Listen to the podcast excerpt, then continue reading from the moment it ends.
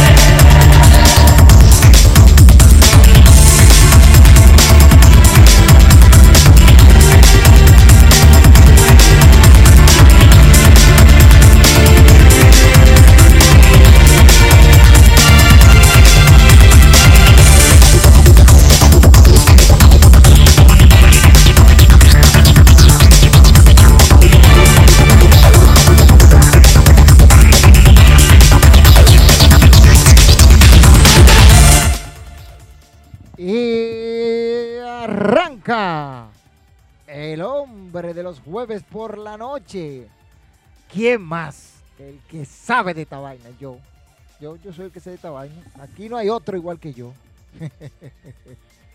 Saludos a esa manada que ya está en sintonía, que nos escuchan por todas las redes sociales, Facebook, Twitter, Instagram, YouTube, por donde quiera que usted esté escuchando este asunto. Y también el podcast ya ustedes saben, acostumbrado uno a estar aquí cada jueves, nadie se mueve.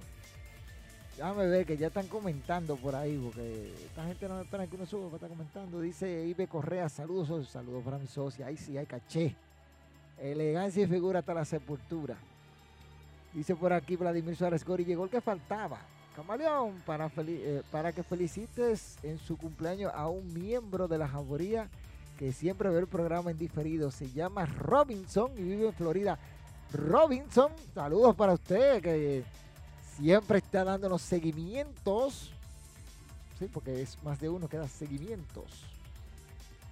Estamos de júbilo. Un miembro de la jauría cumpleaños. Porque eso, eso lo dijo. Lo dijo Vladimir, no yo, Vladimir. Señores, muchas cositas que hacer, cosas que entretenernos en el día de hoy.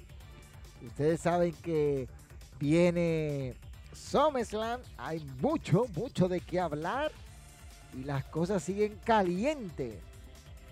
Robinson, feliz cumpleaños, que pases o hayas pasado un, un hermosísimo día en compañía de tus seres queridos, que puedas lograr todas tus metas y recuerda que la vida se trata de metas. Entre más metas, mejor. Así que lo principal aquí sería la salud para que usted llegue y le dé hacia adelante a todo eso. Señores, hablando de cosas calientes, tema que está sobre la palestra, eh, eh, sobre la palestra es Triple H al frente del equipo creativo de la WWE hay personas a favor, escuchen bien, y en contra, porque usted no puede creer que todo le va a salir bien. Este, ya empiezan los, los niñitos a hablar y decir, este, decir, no, las cosas van a cambiar, que Vince McMahon ya no tiene poder, que Vince no puede decidir. Señores, sáquense esa vaina de la cabeza.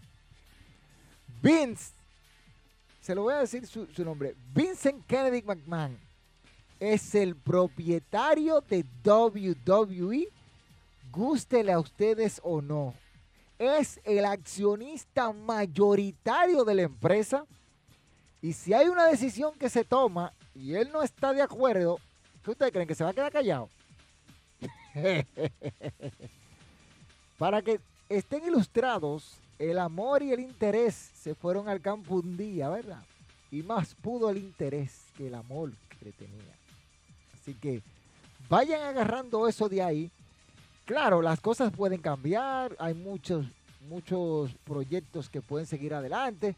Ya empiezo a escuchar a aquellos que dicen que Triple H va a dar impulso a el señor Tomaso Champa, que le va a dar un impulso a, a, Botch, que le va a cambiar el nombre a Big Dom otra vez. Ya empiezo a escuchar todas estas basofias y barrabasadas, porque ustedes creen que él, porque él es el jefe creativo, él va a hacer lo que le da la gana. No, no, no crean que va a hacer lo que le da la gana.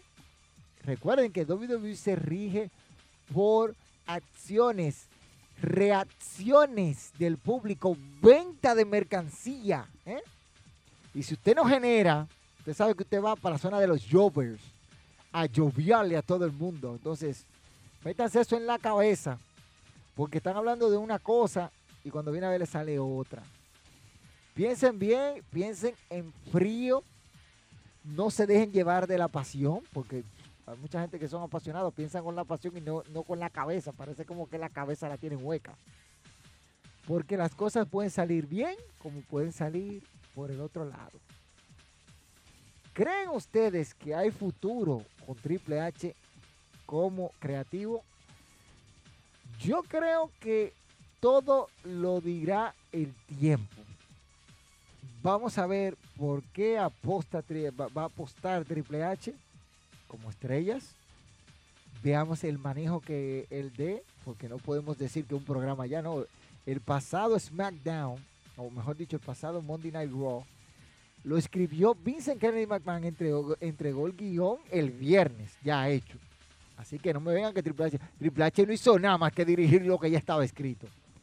Así que, calladitos se ven bonitos. Déjame ver qué están diciendo por aquí. Dice, wey, Andrés del Carmen en el aire. Cuidado si te cae, Andrés. Dice Camilo Cortés. Saludos, Camaleón. Llevaba mucho tiempo sin ilustrarme con su sabiduría. Saludos, saludos para Camilo Cortés muchacho sabio ese.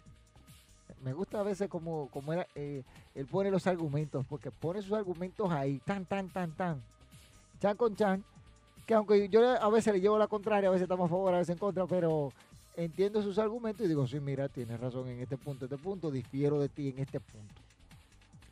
Dice, ya están mamando sobre Triple H. El mismo Triple H que no quiso poner over a la llorona de Pop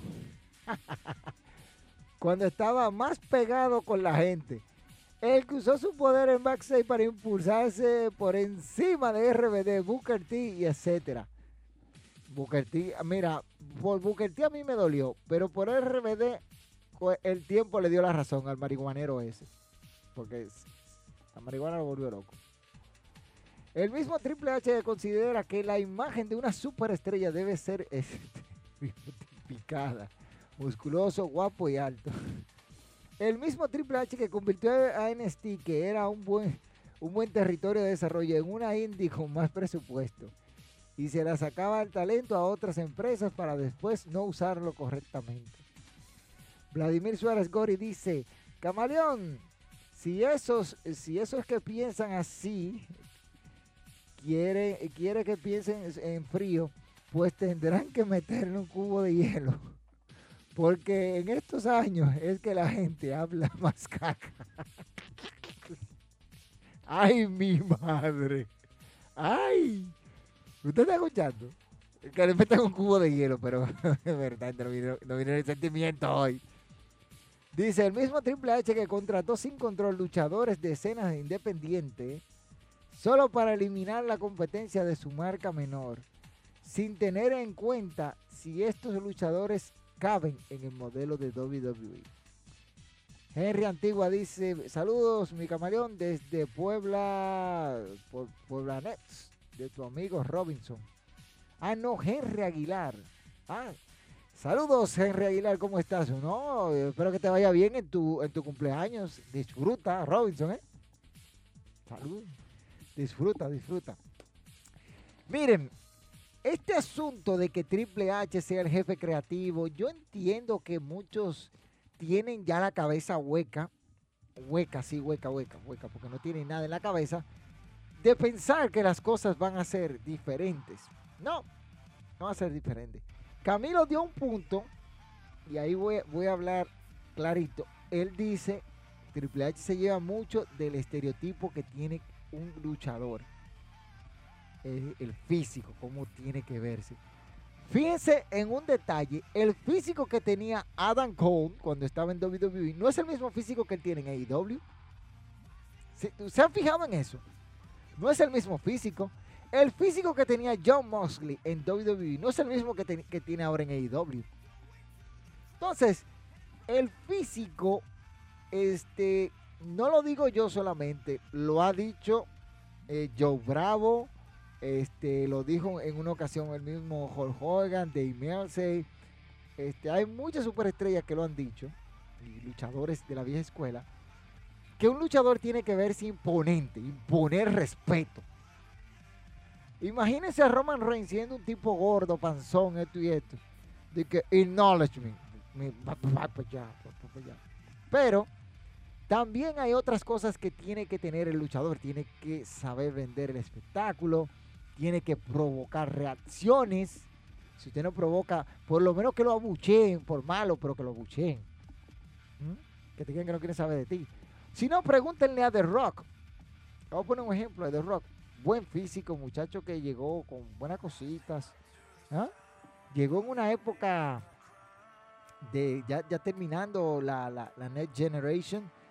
Y resulta que se topó con grandes figuras como Bret Hart, un Stone Cold que venía ya, venía ya subiendo, un Sabio Vega, Owen Hart y toda esa camada que había en la Next Generation. Y La Roca, los fanáticos llegaron a decirle, die Rocky, die, muérete. Y se lo coreaban porque lo tenían como face. Y esto que dijo Camilo tiene, tiene que ver mucho, porque yo le digo a sí mismo, cuando tú me hablas de un luchador, de un tipo que, que pelea, yo estoy esperando ver un tipo de cuando yo lo vea, meta miedo. Eso yo lo miré y estoy asustado.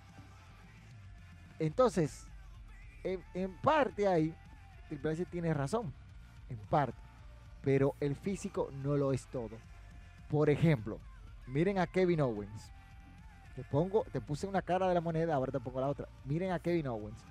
Un tipo que con el tonelaje que tiene, ahí hay muchos que no pueden hacer ni la mitad. Además, tres movimientos de Kevin Owens se mueren. Tres de los que hace Kevin Owens se mueren. Se mueren. Entonces, eso tenemos que verlo. Y Kevin Owens es un tipo que crea reacción en el público. El público lo sigue. Lo sigue. Sigue porque el tipo crea reacción. Es un tipo que tiene carisma. Y usted quiere verlo. Tipo que sabe manejar el micrófono muy bien y venderte una, buena rivalidad. ¿Mm? Entonces, ¿que está gordito? Bueno, gordito y todo ha logrado éxitos en WWE. Pero vamos a ver qué pasa. ¿Qué, qué pasa ahí? Dice aquí, Camilo repite, sí, ese mismo Triple H es la esperanza de los Mac. Entonces estamos jodidos. Vince es el dueño, sigue siendo el mayor accionista de la empresa. No se moverá una hoja de papel sin su aprobación. Mm. Y CJ dice, saludos Camale- Camaleón, saludos CJ. Bienvenido otra vez. Ha desaparecido CJ.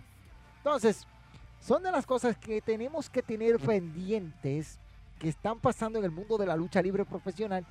Pero si usted no se cuida de lo que dice, lamentable sea el caso, usted va a caer en el renglón de los ignorantes, de los vasotafalquianos, de los energúmenos, de los analfabetos funcionales que se van con el amague. Dejen que el tiempo corra y ustedes sabrán si lo que se está haciendo es bueno. Por ejemplo, NXT 2.0. Cuando hay el cambio, todo el mundo criticando. Yo veo que ahora NXT 2.0 va por buen camino. Me ha gustado lo que he visto del producto en muchas ocasiones. ¿Qué han hecho? Hay ciertas historias que la cortaron muy, muy, muy pronto. como. Pero el producto está avanzando. Y eso es parte de la evolución. Hay ciertos luchadores que yo lo, noto dentro de NXT que todavía están muy verdes. Por ejemplo, Ron Breaker todavía está verde. Ese muchacho tiene que trabajarlo. Tiene, tiene porte de campeón, pero hay que trabajarlo. No se puede dar un push que sea así de la noche a la mañana y que se sienta forzado. Para que ustedes tengan una idea. Entonces, hay que ver qué va a pasar con todas estas cosas. Porque si usted saca conclusiones muy temprano, se vaya a pique. Ojo con eso. Miren, por ahí reportó Dave Mercer y un grupo de insiders que ya hay dichas de que se va a armar una relación o, o abrir otra vez con Sacha Vance y, Naomi. Vamos a ver qué hacen porque Triple H puede buscarlo, pero necesita la aprobación de los que están para arriba. Tiene, necesita la aprobación de los que están para arriba. Usted es el jefe creativo, más usted no es el dueño de la compañía. Y eso tienen que entenderlo todos ustedes. Tienen que entenderlos, entender eso todos ustedes. Que Triple H busque traer de regreso a Naomi y a Sacha Vance, yo lo aplaudo. Yo lo veo bien. Eso está bueno, tráela de vueltas. Pero no es que por esta simple cosa ya ganó todo. No. Que él lo busque, que busque acercamiento. Eso está bien. Yo no me meto en eso. Eso está bien porque es lo que tiene que hacer un empresario. Crear situaciones. Y él sabe que Sacha Vance vende. Y más que es una de las féminas favoritas de muchos de los fanáticos. Que han hablado su pila de disparates. Sí, lo van a hablar. Todos hablan cuando se van de WWE.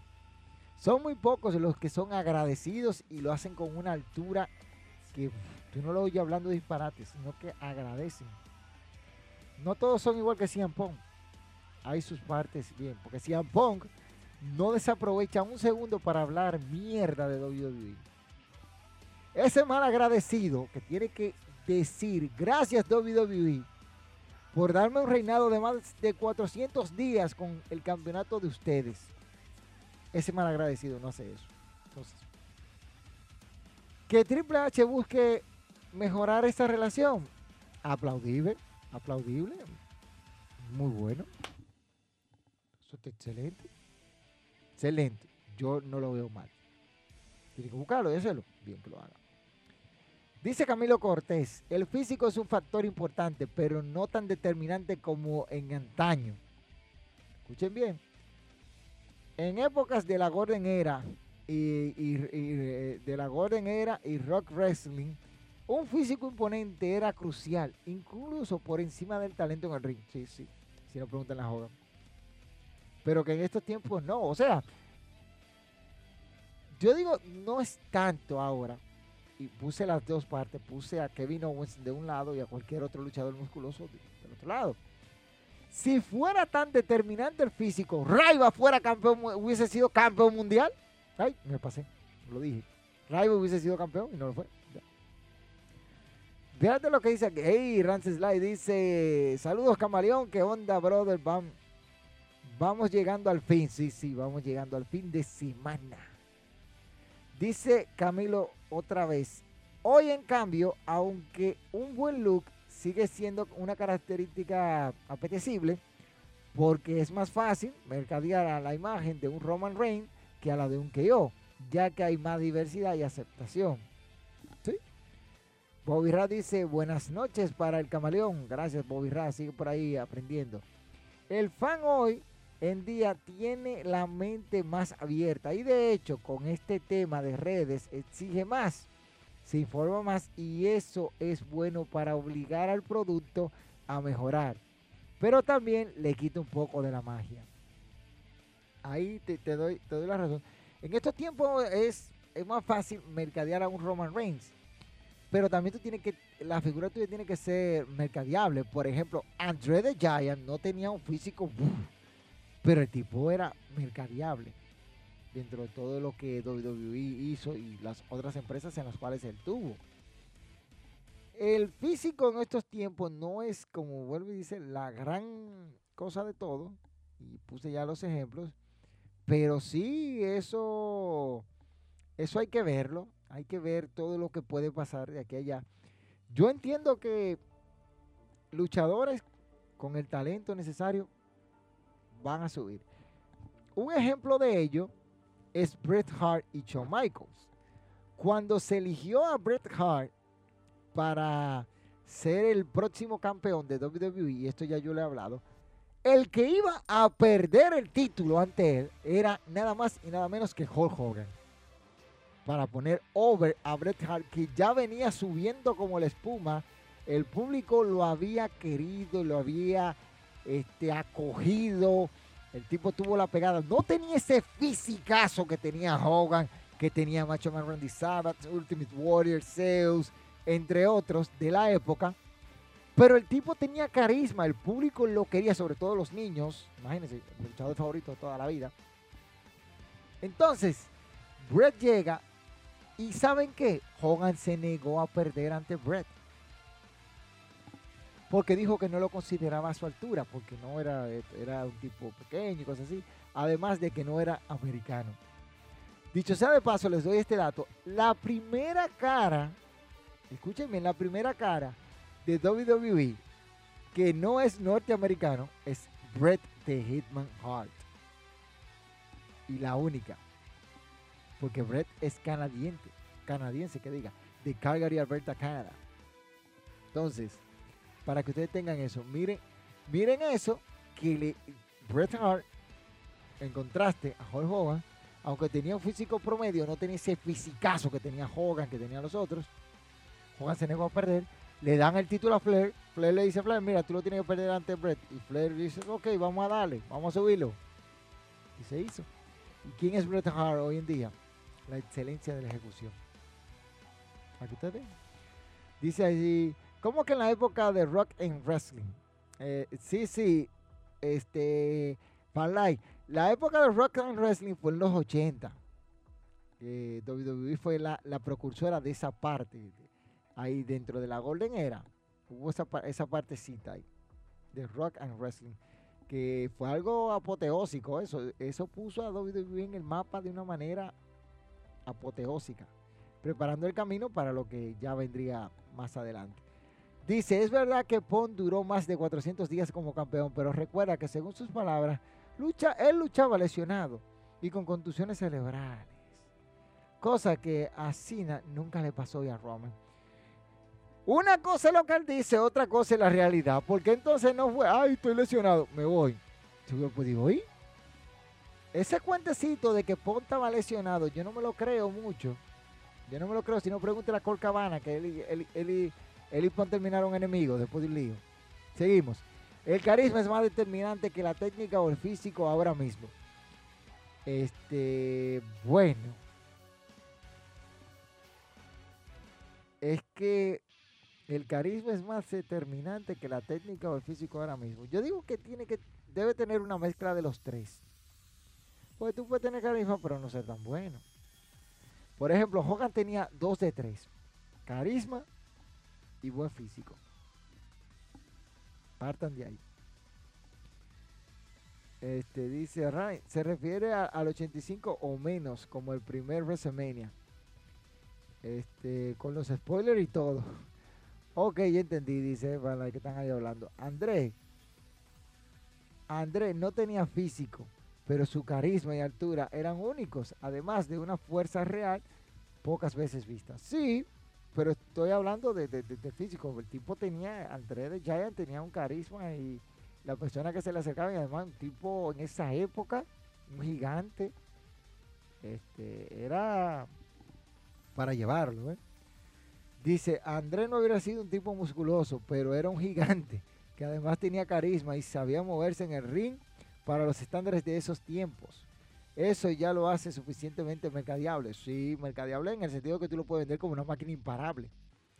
Edge es canadiense y fue la cara de la empresa en los 2000. Te, te guayate, Vladimir. Edge nunca ha sido la cara de WWE. guayao, guayando, piri, piri, piri. Anótense, anótenle ese guayón a Vladimir. Edge nunca fue la cara de WWE. Nunca lo fue. Fíjense que cuando Edge llega a la cima, ¿quién estaba en la cima? John Cena. Y era la cara. Sí fue un top heel de la empresa, sí fue top heel y tuvo una, un buen desarrollo durante los 2000, pero nunca fue la cara.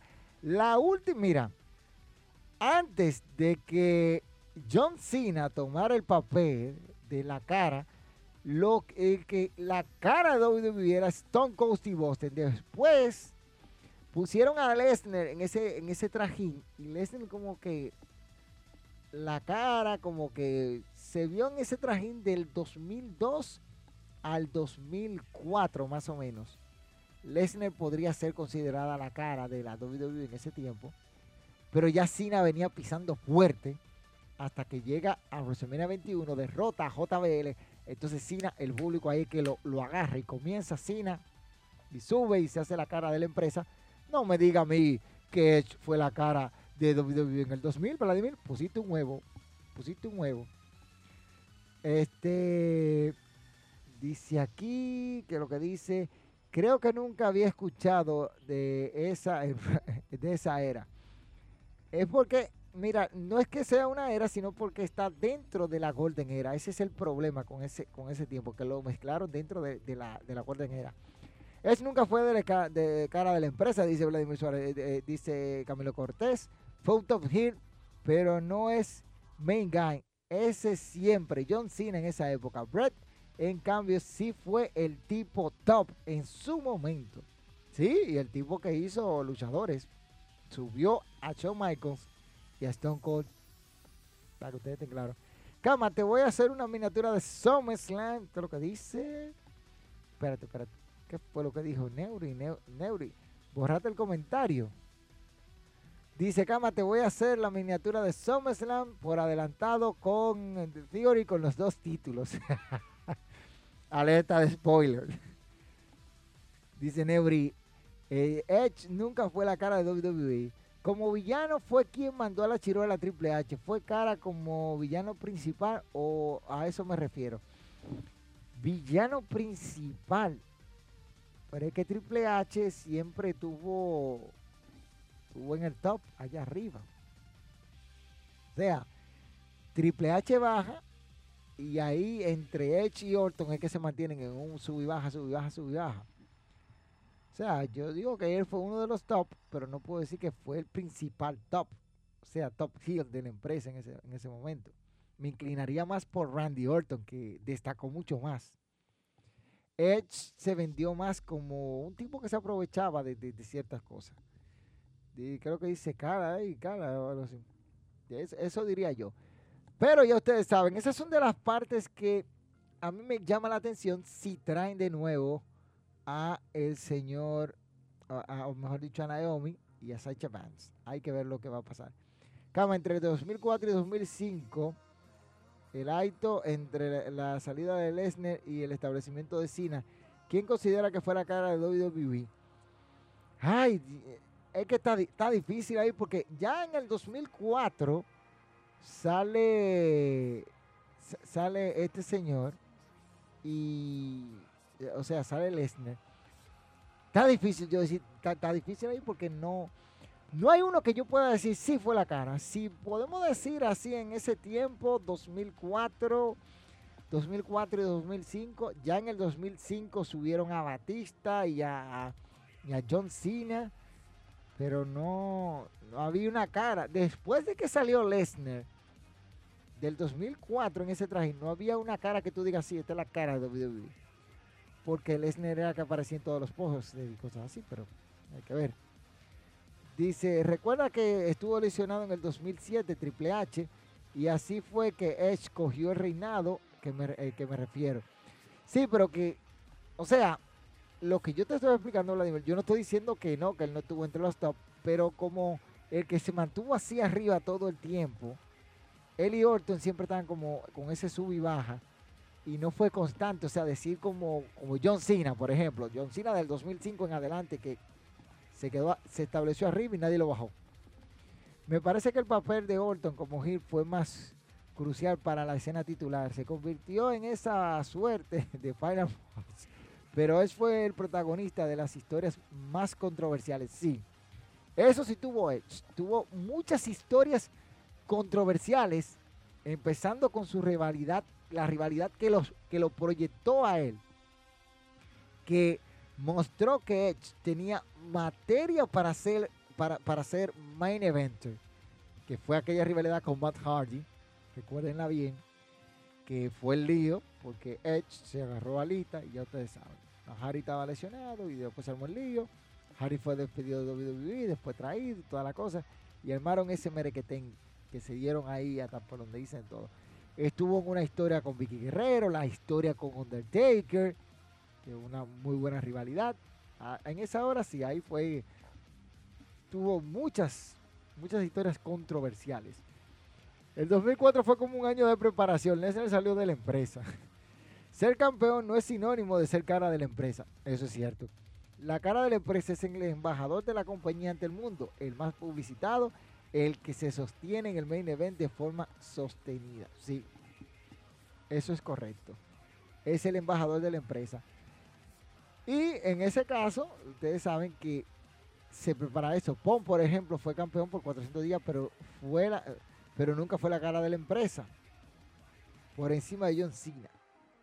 Eso, ese, ahí, en esa parte tiene que estar claro. Pon llegó a desplazar a Cena en venta de mercancía, pero no era la cara. Porque Cena, eso duró como un mes y medio arriba con más venta de mercancía y Cena después lo, de, lo desbarató, lo desgranó como un guandul. Y ya usted, ya ahí el resto es historia que tú seas la el, el campeón no te garantiza que tú seas la cara. Un ejemplo de ellos, muchos fueron campeones mientras el señor Roman Reigns estuvo en terapia y cosas así, pero ninguno fueron considerados la cara de WWE como es Roman Reigns. Esa es la cosita. Miren, AEW sigue haciendo su trabajo. Vamos a hablar un poquito de AEW. Me llama la atención de que John Moxley Mosley va por el mismo rumbo que Adam Hatman Page. ¿En qué sentido? No hay una lucha donde no le saquen sangre. Dime, ¿y obligado a sangrar toda la lucha? ¿Es obligado? Es mentira. ¿Eh? No. Aparte de eso, le ponen al toro blanco Rush, que pudieron aprovecharlo mejor, se lo pusieron a Mosley. Mosley ya se lo hartó. Y ya ustedes saben después de ahí. ¿Qué le puede esperar a Rush? Ojalá y se reponga de esta derrota. En un combate que fue entretenido. Hay que decirlo, fue entretenido, pero así no, así no, así no.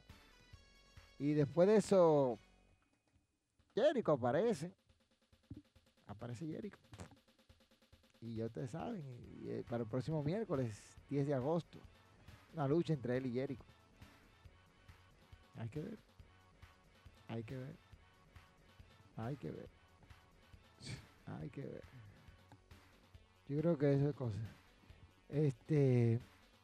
Vamos a ver qué pasa ahí. Enrique está contra una lucha ahí ya que eso se ve más falso que yo no sé qué. Se enfrentó después a Hawk y Hawk se llevó la victoria ahí.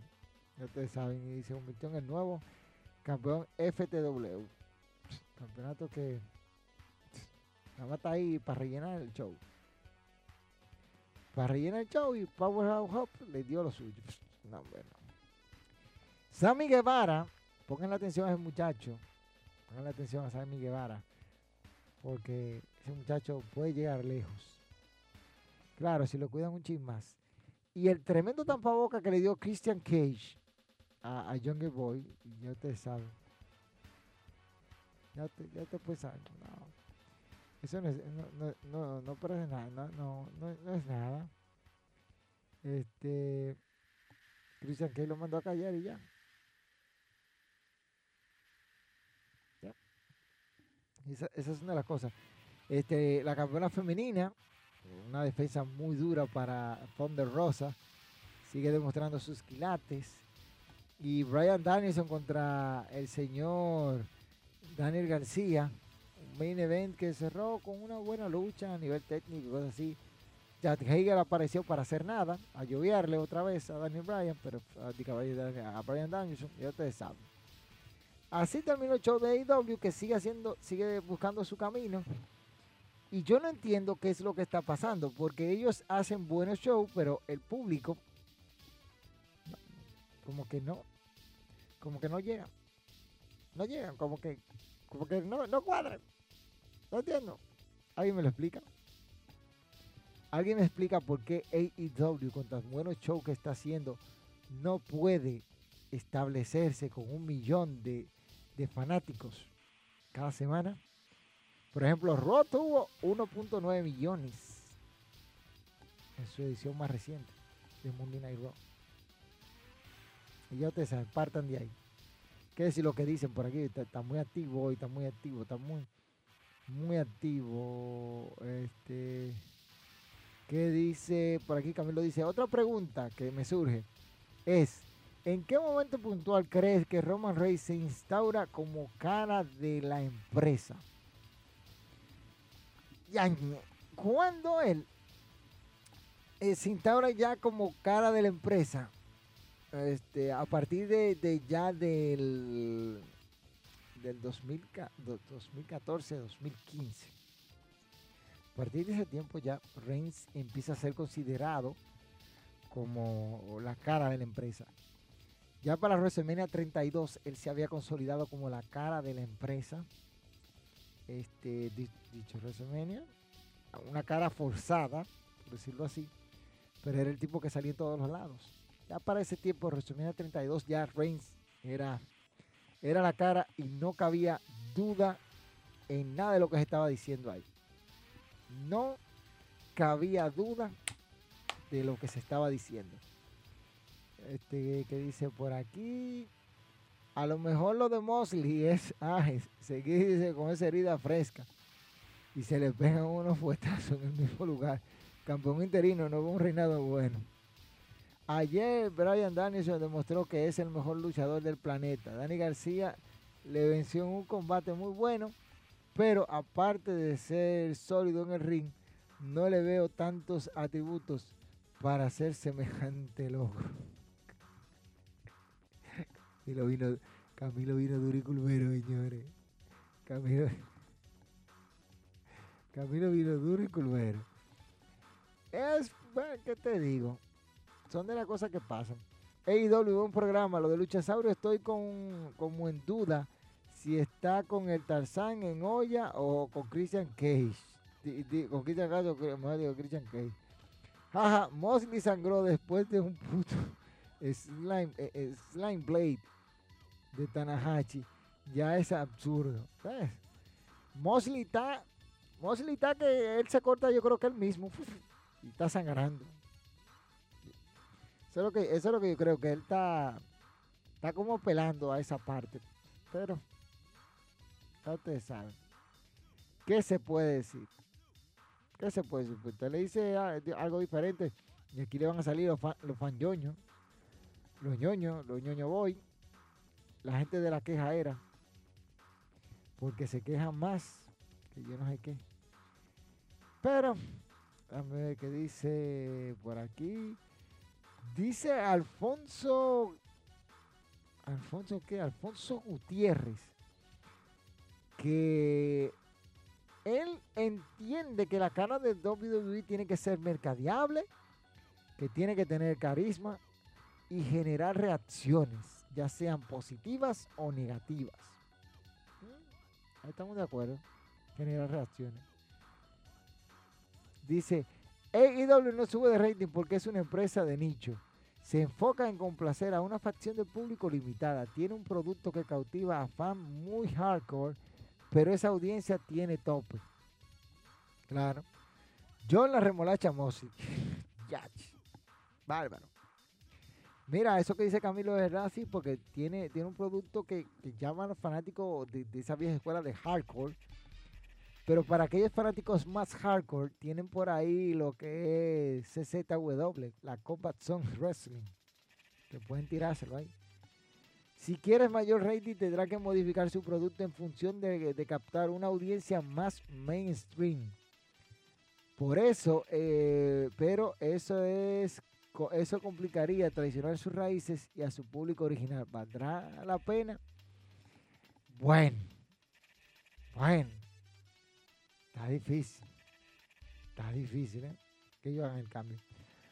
Miren, viendo cosas así, ya Jonathan no es parte de AEW. Y si AEW hiciera esos cambios que menciona Camilo Cortés, ¿cuánto sería su rating? ¿Tendría el rating que ellos esperan? Yo creo que puede, puede que los ratings de ellos bajen durante un tiempo y después suban a medida que el público vaya llegando. Pero lo que tiene que hacer AEW con carácter de urgencia, miren, y esto no relajo, con carácter de urgencia es, trabajar sus propios luchadores, sus propias figuras. Porque, porque hasta ahora han eh, su columna vertebral ha sido reposada en ex WWE y otras superestrellas ya consolidadas anteriormente. El único luchador y se podría decir de todos los que han ostentado el campeonato de AEW, que es netamente de AEW donde le dieron la relevancia y la confianza, fue Adam Hatman Page, cuyo reinado no fue lo que muchos esperaban. Pudo haber sido mejor. Y usted dirá, camaleón, pero eh, no, el primer campeón de AEW, ¿quién fue? Chris Jericho. El segundo, John Mosley. El tercero, Kenny Omega. ¿Mm?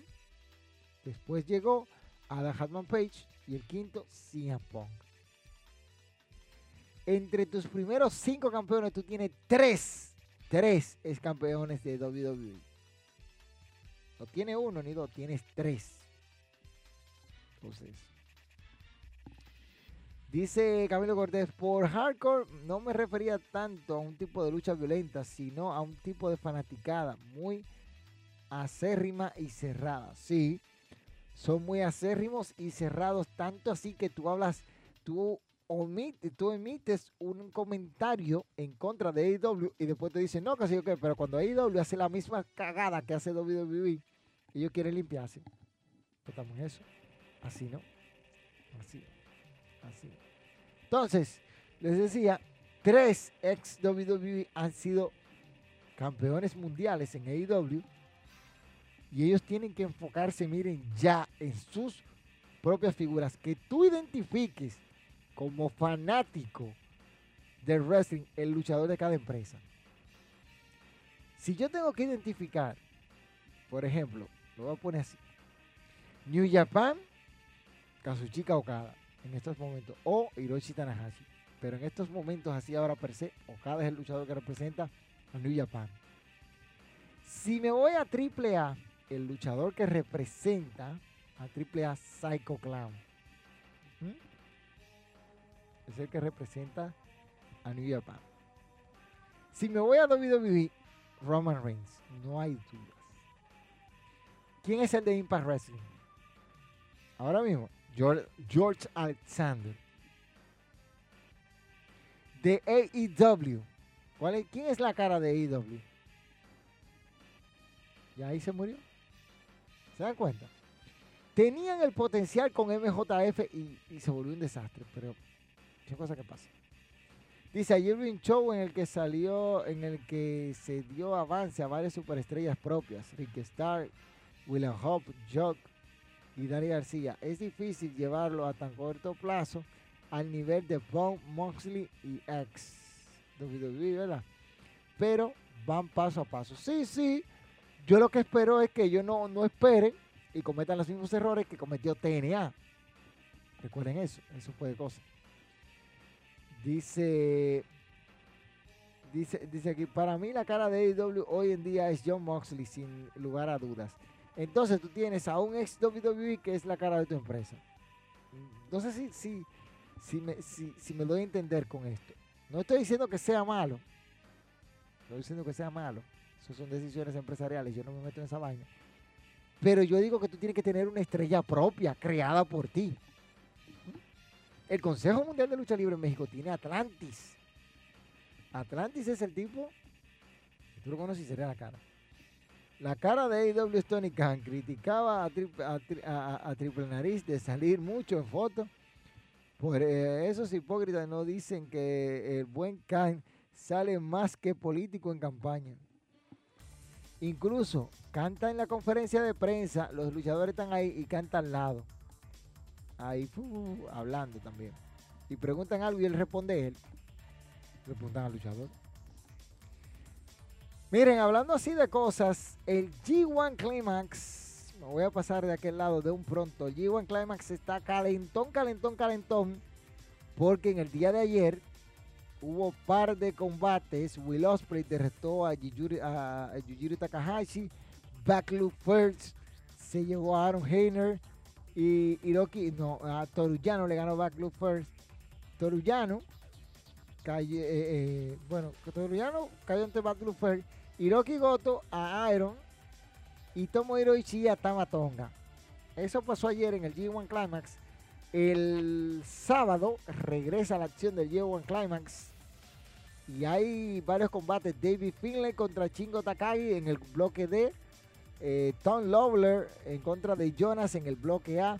Sanada en contra de Grey Okan en el bloque B. Y Hiroshi Tanahashi enfrentará a Zack Cyber Jr.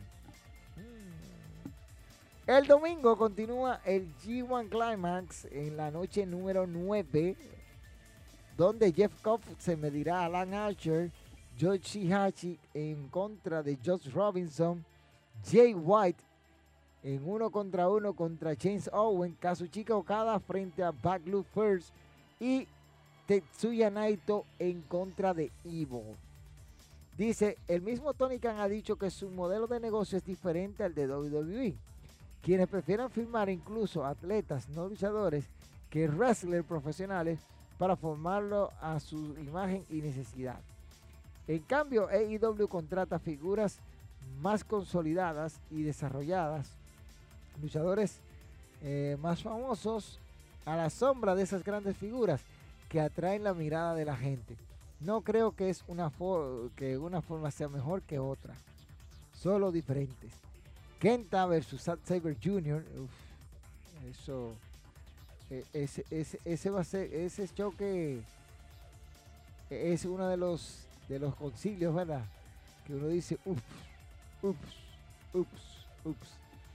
Pero el G1 Climax, señores, está balanceado hasta ahora. Miren, en el bloque por increíble que parezca, Backlooper y Kazuchika cada están en empate con cuatro puntos. Jay White lidera el bloque B con cuatro puntos. Zack Cyber Jr. e Hiroki Goto están empates en el bloque C y Will Osprey está en el bloque de solito arriba. Así que ya te saben. Eh, dice, saludos Camalén, volví que se me había ido la luz. Para que ustedes vean que no solo en República Dominicana se va la luz, ¿eh? Entiendan eso ahí. Miren, este G1 Climax, para mí, y lo digo así mismo, el bloque más difícil, el más difícil de todos es el C por, la por los integrantes del C. En el C tú tienes a Tetsuya Naito, tienes a Kenta, tienes a, a, a, Hiroshi Tanahashi, Jr. Uno de esos cuatro tiene que ganar ese bloque. Y está cañón. Actualmente Zack Cyber Jr. está liderando el, el bloque C. Recuerden que el G1 Climax desde el año 2000 no se había visto con cuatro bloques. El año 2000 fue la primera vez en la historia del torneo, bajo el nombre de G1 Climax, que se vio cuatro bloques. Así que con, siete luchadores cada uno y este año otra vez se repite. Eso que pasó en el año 2000. El bloque A, que para mí es el que va más suave, o cada se ve que va a ganar el bloque A yo veo difícil de que Okada no llegue a la semifinal. Y el bloque B, este, de ahí, solo Sanada podría hacerle un poquito de frente a Jay White. Pero después de ahí ya. El C es el más difícil. No dudo de que en el bloque de Chingo Takagi pueda desplazar a, Will Ospreay o el mismo Hugh Robinson. Pero hay que ver qué va a pasar de ahí en adelante. Dice Camilo Corte, honestamente, el line-up del G1 Climax me decepcionó por haber ampliado tanto el roster. Me hubiese gustado que incluyeran luchadores diferentes y de más calibre, aprovechando la alianza con AEW. A todos nos hubiese gustado eso. Yo era uno de los que estaba ansioso porque se dieran ese tipo de alianzas y ver cuáles iban. En el en esto, uno, uno dice, uh, yo no esperaba cuatro bloques, yo esperaba dos bloques, pero ellos decidieron hacer cuatro, entonces ahí como que complica la cosa. Y el desequilibrio que está para mí los bloques, como dije, el bloque C lo veo más difícil de todo. Los ganadores de cada bloque están muy cantados. Yo digo que quedan Okada, White, Cyber Jr. y Osprey. Este, como te dije, Camilo, es muy posible que sí. Y no dudo que White llegue, a la final. El campeón siempre es el favorito para ganar el torneo. Siempre es el favorito el campeón. Y solo tres campeones han logrado ganar el G1 Climax como campeones. Aunque el bloque C con Tanahashi y Naito está más complicado, sí, por eso te digo, no tan solo porque está Naito, mira, está Kenta, Kenta, está Tanahashi, está este, Naito, Zack Jr., que son caballos de batalla en ese, en ese certamen. Entonces, el bloque C para mí es el más complicado. El bloque más fácil de ganar escúchenme, el más fácil de ganar para mí es el bloque B, que puede ganarlo cantado, como dice Camilo, lo puede ganar Jay White. Pero las sorpresas es de quien las da. Así que eso es el G1 Climax y las próximas dos noches, el sábado y el domingo, van a estar prendidas, la noche 8 y la noche 9. Recuerden que el torneo termina el próximo 18 de agosto. La gran final en Nippon Budokan donde se va a definir quién se lleva el G1 Climax de este año. Yo dije que tres, tres campeones han ganado el torneo. Tres. ¿Cuáles son esos tres? ¿Mm? A ver, ¿quién me dice los tres campeones que han ganado el G1 Climax? A ver si ustedes se lo saben. ¿Mm? O sea, está, está, facilita y para que no se no se maten mucho.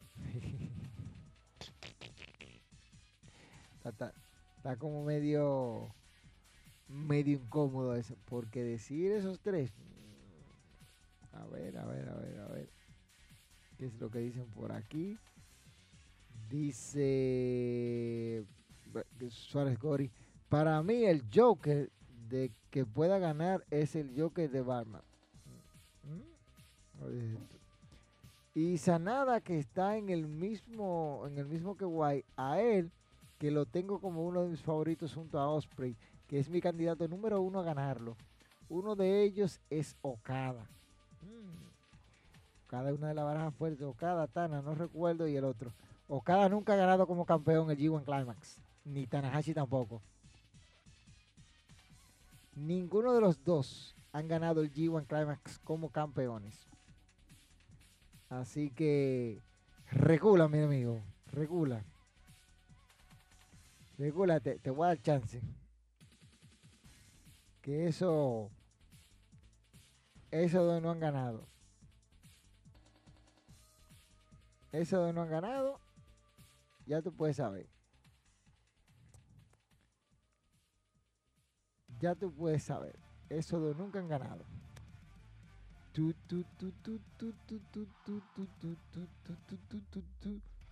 Dicho sea de paso, ¿ustedes saben por qué yo hago esa pregunta? Porque yo hice, yo hice un video hace un tiempo del G1 Climax y cuando empezó el, el asunto de que la gente de New York, de, de TV, de, de TV Asachi estaban baneando gente, yo, o canales, yo decidí bajar el, el video.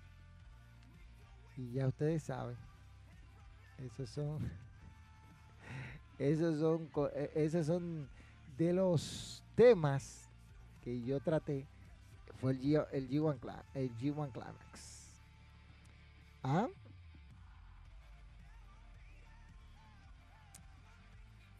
Ah, mira, me corrige, me corrige Eduardo La Antigua. Dice, Camaleón, disculpa, pero no han sido tres los campeones, han sido dos. Ah, dos. Sí, sí, porque el otro no, no ganó. No, ganó. No ganó. Eh, cierto, es cierto. Eh, es, muy cierto. Gracias, Eduardo. Dice por aquí Okada, ya no. Ya, fuera de coro, digan sus favoritos de ganar el G1 Climax. Hiroyoshi Tensa. No, Hiroyoshi Tensa no ganó como campeón. Y dicho sea de paso, Hiroyoshi Tensa es el gladiador con mayor número de participaciones en la historia del G1 Climax, bajo el nombre de G1, de G1 Climax, con 21. 21 apariciones ha tenido Hiroyoshi Tensa. Grey Muta, el, ah sí, Grey Muta sí lo hizo porque recuerda que él se llama Kenji Moto. En, 1995 Kenji Moto ganó el G1 Climax como campeón. Así que les queda uno solo de los ganadores del G1 Climax. Ya, ya lo saben. Les queda uno. Inoki no, Inoki no, porque en ese tiempo no había campeonato. Y después se puso, cuando Inoki después se le puso el nombre de International Grand Prix. IWGP. Y ahí es Kinoki. Después el campeonato, el campeonato se estableció en el 84, 85, el IWGP. Inoki fue considerado el primer campeón, pero en el 83 ganó Hulk Hogan el G1 Clima. Sasaki es el que se me ocurre. No. Sasaki. Sasaki, su, primer nombre, Camilo, Kensuke Sasaki. Porque hay tres Sasaki. Tiene que tener cuenta, hay tres Sasaki. Por eso yo pregunto, ¿cuál, de todos los Sasakis? Porque hay tres. Tiene que decirme cuál sería el Sasaki que tú estás mencionando porque yo conozco tres. Por eso es que es un poquito más difícil cuando tú dices el apellido. Kensuke Sasaki, correcto. Mismo que yo, yo estaba pensando. Kensuke Sasaki en el año 2000 gana el G1 Climax entrando como campeón. Ese es uno de los verdugos. Ahora, solo tres Gaijin han ganado el G1 Climax con nombres diferentes. El único Gaijin que ha ganado el torneo bajo el nombre de G1 Climax y con el formato es Kenny Omega. Ya ustedes saben. El único que ganó el G1 Climax ¿Cómo así el único que ganó el G1 Climax? Ah, de los Sasaki, ok. No, por eso te digo, tiene que decirme, pues yo sé, yo sé que es Sasaki, pero tiene que decirme cuál, porque cuando viene a ver tú me das el nombre de otro de los Sasaki y yo te digo, no, ese no. Por eso lo digo. Fíjense, de los Gaijin o, o extranjeros que han ganado el G1 Climax, el primero, el primero Andre the Giant 1982 con el nombre que tenía, no recuerdo cuál era el nombre que tenía el G1 Climax en ese tiempo, lo ganó Andre the Giant. Y después Hulk Hogan en el 83. Hogan lo gana por conteo de 20, por knockout, como ellos le, pusieron, cuando le contaron 20 a Inoki y no se repuso. Ya en el 2016, Kenny Omega es el único gladiador que ganó el torneo bajo el nombre del G1 Climax. Después de ahí nadie, ningún otro Gaijin ha logrado ganar el torneo bajo el nombre del G1 Climax desde 1991. Para que ustedes tengan una idea, que el G1 Climax es una de las cosas muy, muy, muy consolidadas. Y un dato curioso del G1 Climax, ya que estamos aquí, la única vez que el campeón intercontinental IWGP no participó en el torneo, fue en el 2018 cuando Jericho era el campeón. Dice, Hogan lo gana cuando se llamaba International Grand Prix. Sí, Hogan lo gana en ese tiempo Por eso el título tiene ese nombre. Y de paso se llevó el campeonato en ese tiempo. Lo que pasa es que New Japan no lo reconoció. Por razones desconocidas. eso es cierto. Fíjense que Masahiro Crono, para que ustedes tengan una idea, hacen una separación. La New Japan hace una separación para, para que ustedes vean el prestigio que tiene el nombre del G1 Climax. Hace una separación muy clara. Masahiro Crono es el máximo ganador del torneo G1 Climax en su historia. Del torneo G1 Climax. Bajo el nombre G1 Climax. Ahora, el luchador con más victoria dentro del formato del torneo, no como G1 Climax, sino en conglomerado, es Antonio Inoki con 10. Sí, por eso el título tiene ese nombre en la parte. Eso es correcto, Camilo Cortés. Y Kenny Omega. ¿Qué pasó con Omega? Omega no ganó como campeón el G1 Climax.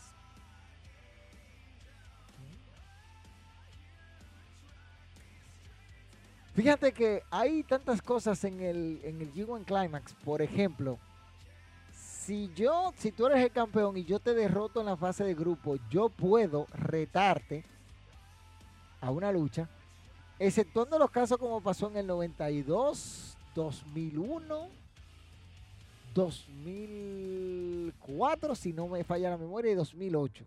Si la memoria no me falla, 2004. Si no fue en el 2004, fue en el 2005. Pero yo sé que 2008, 92 y el año 2001 los campeones fueron retados. Dice, la cortada de Mosten fue accidental o dado, dado pasar. No, no, no, no, no, fue accidental, eso no, no se buscó. WWE tiene un concepto totalmente diferente. Y aunque todavía cuando salen los programas son TVPG, ya ellos están haciendo, van a hacer contenido de, TV14, así que paciencia con eso. Paciencia con eso. Este, viene pregunta sobre el G1 Climax y con esta vamos a pasar a hablar un poquito de SummerSlam para ya despedir el directo. Este, el G1 Climax como G1 Climax no te daba la oportunidad de retar en Wrestling Kingdom. ¿En qué año se instaura que el ganador de G1 Climax tiene un boleto directo a Wrestling Kingdom, al evento estelar de Wrestling Kingdom? ¿Y quién ganó? ¿Y cuáles fueron los dos que participaron en la final del año previo a llevarse ya Wrestling Kingdom? O sea, que participaron en la final del, dos, de del G1 Climax, los dos, que el que ganara iba a ir a Wrestling Kingdom a retar al campeón IWGP, que era la primera vez que se veía eso dentro del G1 Climax y se ha hecho una tradición año tras año. Vamos a ver, a ver, a ver, a ver, a ver, a ver, a ver, a ver. Google está, Google está funcionando, Google está funcionando. Dice que en el 2005, creo. 2005, 2005, 2005. Hoy que Omega ganó el torneo en el 2016. Y de fondo escuchamos la música del torneo, de, la New Japan de Wrestling Kingdom. Este, vamos a ver. No saben, no, me dicen. Están buscando, ¿eh? Yo tengo muchos datos, datos curiosos, datos curiosos, datos curiosos de, no, 2010 no, no fue 2010. Dice Camilo Cortés 2012, correcto. Lo ganó cada. ¿A quién fue que le ganó? ¿A quién le ganó cada en la final del año 2012 del G1 Climax? Ahora, no fue en el. Él ganó en el 2011. ¿Verdad? Y se llevó el. Ya te sabe que se llevó cosas. Naito, no, está adivinando Light, está adivinando, no adivinen. Los adivinos no entran al reino de los cielos. Está adivinando. Vamos a ver. Déjame ver por aquí, déjame ver el otro chat. Está de este lado. Estos muchachos ahora me han dividido el chat por todos lados. Esta gente son el carajo. Yo no sé para qué ponen una vaina aquí, una vaina para allí. Yo ya no me, yo ya no me encuentro a Carl Anderson, correcto. Le gana a Carl Anderson y en la, en la celebración ya él anuncia de que va a retar a Hiroshi Tanahashi en Wrestling Kingdom del año siguiente, lo cual dio como colación la maldición del G1 Climax. Para que ustedes estén claros, la maldición del G1 Climax. Sí, que empezó en Wrestling Kingdom 9, me parece que fue Wrestling Kingdom 7. No, Wrestling Kingdom 7. 7, 7. No, 6, 6. 6. Wrestling Kingdom 6.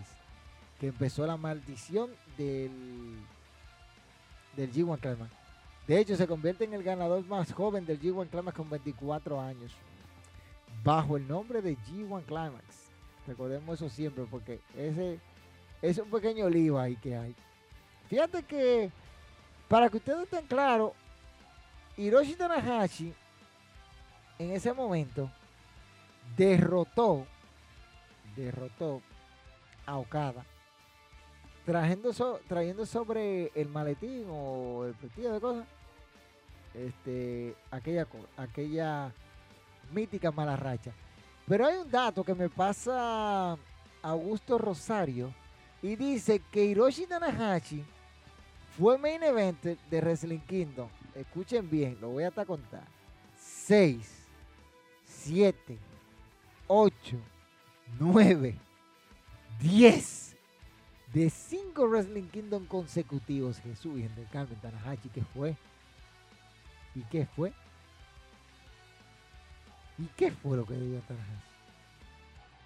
Okada lo fue de tres consecutivos, desde el 2010 hasta el 2012.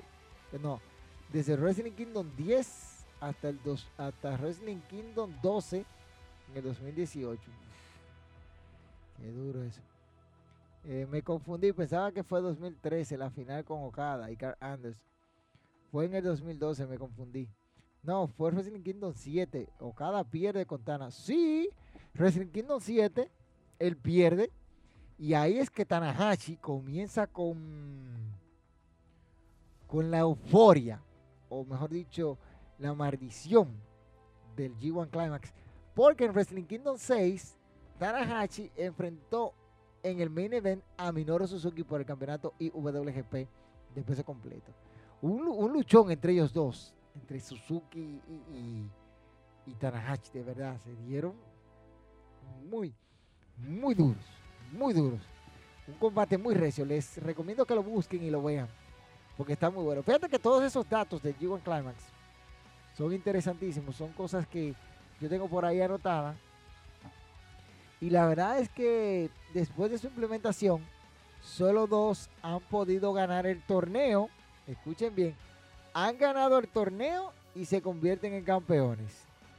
Solo dos. Aunque también está Kota Ibushi dentro de los que ganaron el torneo G1 Climax y ganaron en Wrestling Kingdom en la noche en el 4 de enero. Podemos decir que Kota Ibushi está, aunque perdió su maletín ante el señor Jay White y tuvieron un, un duelo súper, súper, súper emocionante. Ellos dos. Y hay que decirlo así mismo terminó el señor Kota Ibushi ganándole a Jay White el día 5, la noche 2 de Wrestling Kingdom. Y eso ya te saben. Esos son Tanahashi y Okada. esos dos son, son brutales. Son, brutales. Y hay que decirlo así mismo. Estelarizar Wrestling Kingdom este, es, es una de las cosas difíciles para mí decirlo de, está difícil que un Gaijin no esté en el evento central de Wrestling Kingdom. Osprey ya lo hizo, siendo el segundo de, esta camada. Pero el primero así que yo pueda decir. Desde, estoy hablando desde que se llama Wrestling Kingdom. Porque Lesnar lo hizo cuando se llamó Totsu, que sé yo qué, que fue cuando enfrentó a, a, a Shinsuke Nakamura. Y ya ustedes saben, es un ahí, porque después de ahí lo cambiaron, le pusieron Wrestling Kingdom, que le pusieron el nombre ya de Wrestling Kingdom en el 2007. Antes de eso tuvo 800 mil nombres, como por ejemplo el primero que utilizó Este, yo creo que se llamó Super Warrior en Tokyo Dome, algo así, una vaina rara. Sé que tuvo Battlefield, tuvo Butler, este, pero el primero creo que fue así. No sé, corrían ustedes que andan por ahí buscando cosas, pero si no me equivoco se llamaba Super Warrior en Tokyo. Ah, Super Warrior, Tokyo Dome. Warrior. Yo sé que tiene que ver con Warrior. Super Warrior en, Tokyo. Yo sé que el Tokyo Dome está seguro. Que eso fue en el año del 92. Que desde entonces ininterrumpidamente se ha celebrado en el Tokyo Dome. Señores, vamos a hablar de SummerSlam y la cartelera que hay para este sábado donde el señor Austin Theory defiende el campeonato de los Estados Unidos ante Bobby Lashley. que, defiende Austin Theory. Acá por el loco que yo estoy. Hoy que yo lo doy por campeón. No. Austin Theory buscará el campeonato de los Estados Unidos ante Bobby Lashley. Recuerden que Theory está al acecho y que SummerSlam es una de las grandes oportunidades para canjear. No lo digo yo. Lo dice todo el mundo. Por su parte, Baron Corbin estará midiéndose a Pat McAfee. Combate ahí para que se ponga todo en órbita y, y entra aquí. Una lucha sacada de donde no la llamaron. De 3 contra 2, no, no descalificación los misterios en contra de del Judgment Day. Veremos la traición de Dominic Misterio hacia su padre, Rey Misterio. O Judgment Day dejará de ser el, el Day para sacar la casta y te hace respetar. Por ahí dicen que Matt Riddle está lesionado y que no se va a enfrentar a Seth Rollins y que Seth Rollins va a enfrentar a un rival sorpresa de parte de Triple H. Por lo pronto, Estela Match Car que está ahí circulando en las redes y todo el lado. Vamos a esperar que pase lo mejor entre ellos. El Miss en contra de Logan Paul, rivalidad que se empezó a trabajar desde WrestleMania 38, cuando el Miss le aplicó su finisher a Logan Paul después de haber obtenido la victoria. Vamos a ver qué va a pasar entre ellos dos porque esto pica y se extiende. Nuestra querida Liv Morgan en una lucha difícil, complicada ante Ronda Rousey. Veremos si Liv sobrevive a la primera dura prueba que tiene contra Ronda Rousey o si Ronda Rousey va a recuperar el campeonato femenino de SmackDown. Que esperemos que sí, esperemos que no. Yo espero que no gane Ronda, yo espero que gane Liv. Eso sabrán ustedes. Las predicciones estarán mañana en el canal. Los usos en contra de Street Profits por los campeonatos indiscutibles de la WWE en parejas con Jeff Jarrett como Special Referee. Y hay un detalle, Jeff Jarrett va a participar el sábado en SummerSlam y el domingo estará en la cartelera que tendrá la última lucha de Ric Flair. ¿De, cuánta, más Ric Flair? Pero hay que decirlo así mismo, estos dos equipos, el pasado encuentro muy bueno, muy dinámico y este la tienen difícil para superar aquel pero esperemos de que puedan dar el paso.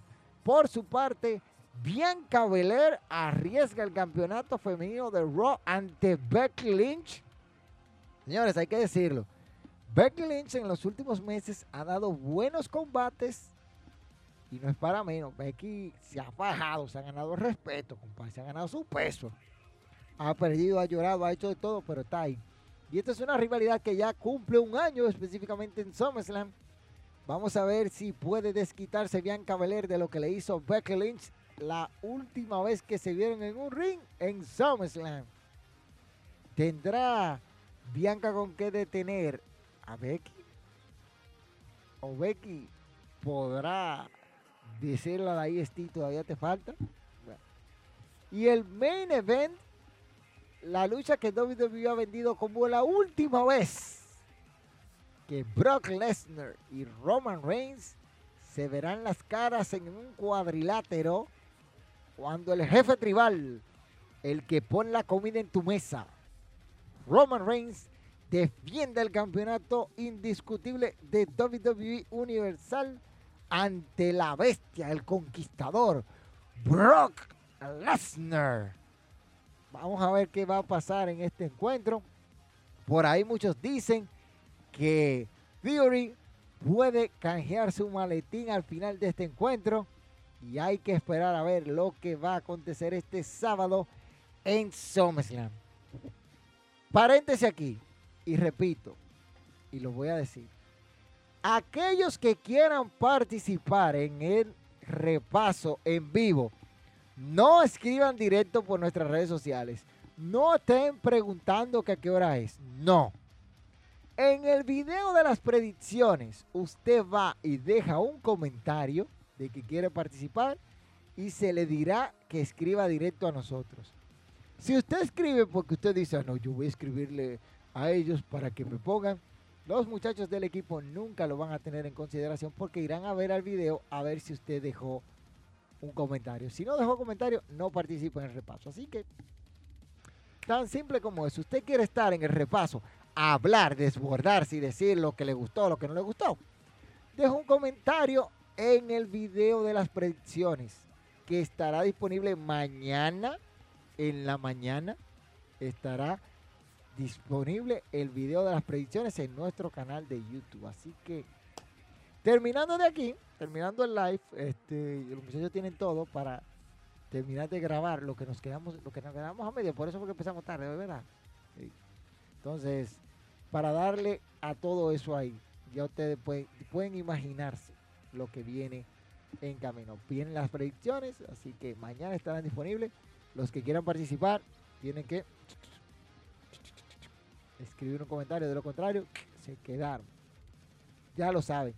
Guerra avisada no mata soldado y si lo mata es por descuidado. Déjame leer estos últimos comentarios. Dice por aquí, exacto, esa misma final. Eh, no, no, no. Dice aquí, Capaleón, ¿qué opinas del torneo más importante de Stardust? 5 Star, GP y tu favorito para ganarlo. Yo lo tengo complicado porque este, no le he dado el seguimiento debido a, a Stardust he estado viendo. Todavía no me he puesto ni siquiera al corriente. El torneo va a empezar y yo ni siquiera me he puesto al corriente. Fíjate que ni siquiera toco esos temas aquí. Porque se me ha complicado por el trabajo darle seguimiento a Stardust al nivel que yo quiero. Pero, concha, hermano. Están dando unos encuentros dignos de tú sentarte a verlo. Cada vez que yo veo esos, programas diferidos, cuando tengo tiempo, es digno de alabanza. Posible la semana que viene me ponga al corriente porque ya voy a estar, voy, a estar en un, en un periodo más relajado junto con los muchachos y vamos a, meterle mano a eso. Dice, lucha de relleno, Pat McAfee y Corbin. Si menos de fueron de, poner una estipulación para hacerlo un poquito más interesante. No sé por qué pusieron a Jeff como referee especial y no a Sammy o Arthur. SummerSlam evento flojo. Dice Remy Rodríguez, wey. Yoshi, eh, Yoshi Miyuji Mamachita. Starlo está lesionado. Eh, está lesionado de la rodilla y los mandó muchos meses fuera y operado. Eh, eh, Vladimir, ese chiste como que no cuadra, no cuadra, Vladimir, no cuadra, no cuadra. Bien, familia, yo ya me voy después de estar con ustedes por más tiempo del que ustedes siempre, siempre, siempre estamos aquí, nos, nos pasamos. A veces yo digo, voy a durar una hora y ustedes empiezan a preguntar. Pero nada, yo, tu fan, tu amigo, el camelón, el hombre que sabe de esta vaina. Porque cualquiera tú lo puede buscar y sentarlo aquí. Siéntalo aquí. Porque detrás de un teclado cualquiera habla mucho disparate buscándolo en Google. Pero lo mío de aquí. Cabecita, papá. Cabecita. Ya ustedes saben. Estoy entre Gulía y, Nakano. Uh, Nakano se puede llevar el campeonato, pero se llevar el torneo, pero estoy cosa. Lo de Jarrett se explica porque Nashville fue la casa de TNA durante sus años de inicio hasta llegar a la Impact Zone en Orlando. Correcto, Camilo.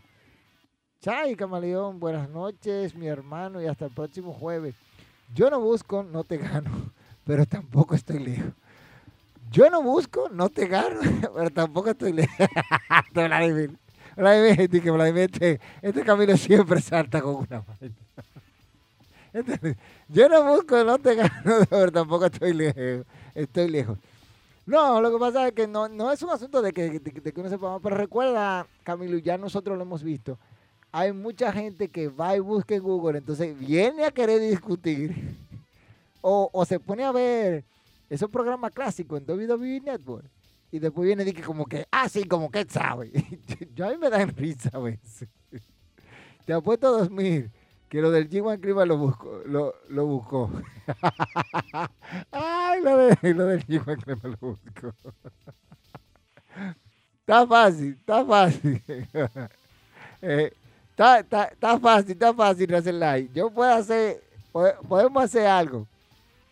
Yo puedo invitar a ustedes y grabar eso. Yo les voy a hacer preguntas de lo que ustedes. Podemos poner una trivia. Ahí.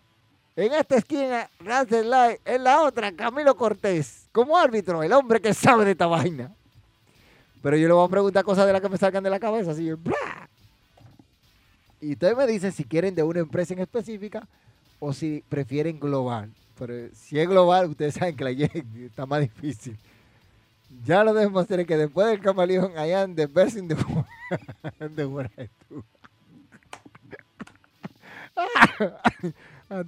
Señores, para el hombre que sabe de esta vaina, yo, tu para tu amigo, el camaleón. Una entrega más que llega a su fin. Lo bueno dura poco, este duró mucho. Así que ya ustedes saben, váyanse preparando. Este sábado tenemos SummerSlam. Hay mucho de qué hablar y muchas cosas que decir. Este dice por aquí, global. Yo le doy cátedra, muchachos.